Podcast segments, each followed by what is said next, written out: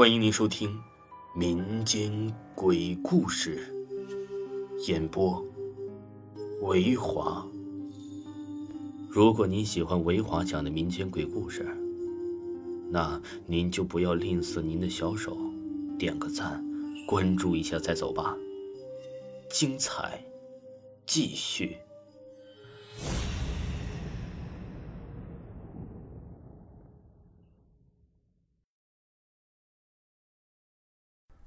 本故事纯属虚构。我老家在山区，是一个小村庄，也就一千多口人。我家那条小巷子只有三户人家，最里面的是我家，中间的是我三叔家，外面那一家没人住。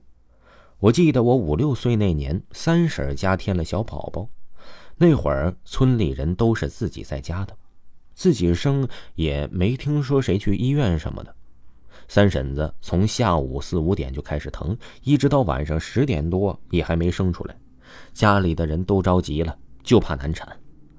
当时的产房里有我妈、我奶，还有邻居家大娘。下午我妈投进去之前告诉我们，里面不干净，孩子们不让进，就让我们在大门口玩。我和二叔家的姐、三叔家的妹一直在大门口一边玩一边等着弟弟的出生。当时就听见屋子里面呢，我妈说：“都十点多了还不生，别难产。”那时候三婶已经没有力气了，就听我妈指挥着别人，赶紧给我三婶煮几个鸡蛋，煮碗面吃。只听着说什么背着箩筐去外面转一圈，把人背回来就生了。当时呢也没有听得太清，就看见巷子口有一个穿着白衣大长袍的人在外面站着。当时呢，我还以为是我三叔呢，我就在那儿喊：“你快回来，三婶生弟弟了。”喊了他好几句，他也不说话呀。结果我就看见我三叔从大门里出来了。当时我一愣，我说：“你怎么从里面出来了呢？你不是在外面吗？”我三叔就说：“他一直在家没出来过。”我就指着巷子口，我说：“那个白衣服的那个人是谁呢？”结果一晃就看人不见了。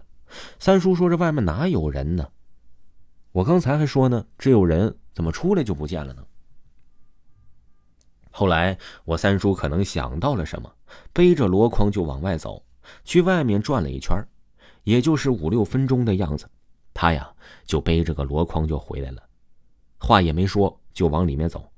等我三叔进去一两分钟，我就听见里面传来了孩子哇哇的哭叫声了。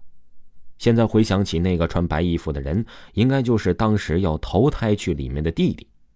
我们三个人一直在那里站着，挡住了他的去路。我们三个都还小，怕冲撞了他们，我们呢也就没有硬往里面走。所以三婶儿也一直没有生出来。三叔当时背着箩筐出去，应该就是为了把他的魂儿给背进去。所以我三叔背着锅箩筐就转了一圈，回来的时候啊。我弟弟就出生了。还有一个小插曲，就是我十五六岁上中专的时候，我们的女生宿舍是学校在外面租的一栋楼。我刚上学的时候，听很多这高年级的学姐讲过，楼里面有人在厕所里生过孩子，也有人上吊死过。当时啊也太小，半信半疑的，也就没当回事儿。但是半夜上厕所的时候，也都会感到害怕。记得是夏天，有一天下晚自习，我和两个闺蜜走在了回宿舍的路上。她们两个在前面手挽着手，说说笑笑，我们还在后面玩手机，跟男朋友聊天。当时他们还说我不要玩手机了，赶紧往前走。我知道了，我知道了。然后就用余光瞟到我旁边一个女孩子穿着的一身红衣服。他头发烫着大卷儿，手里挎着一个红色的包，一双高跟鞋特别漂亮。我当时就想，哎呀，好漂亮啊！爱美之心呢是人皆有之，我就想扭到旁边去多看她几眼。结果我一抬头，人就不见了。我前后左右看了一圈，根本没有什么红衣服的人，吓得我就往前跑，搂住了我的两个闺蜜，我也不敢说话。我就说赶紧往前走，赶紧往前走，一直催着他们。等回到宿舍以后，我就跟他们讲起了我刚才看到的了。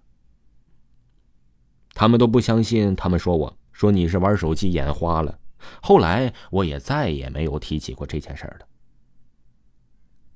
在我爷爷快去世之前呢，我因为肠堵塞住院了，每天从早上七点输液一直到晚上九点才能拔掉针头。肠梗阻是不能吃东西的，那会儿我请假请了一个星期。我在医院住了两天的时候，我妹妹打电话就说我爷爷快不行了，让我回家。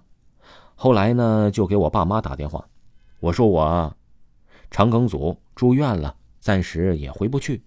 结果那天下午，我爸就连着赶到市里到医院看我，说我生病了住院了，也告诉他也是吓得不行了。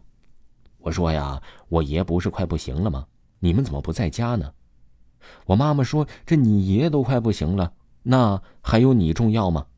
说他们反正也得在这里等着，看什么时候咽气了。其实这肠梗阻严重的话呢，是会导致肠子坏死，是要动手术切肠的。我呢是属于偏轻的那种，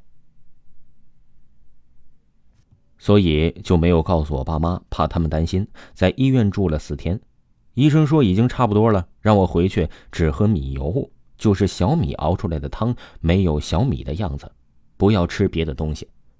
听众朋友，本集还有下集。请您继续收听。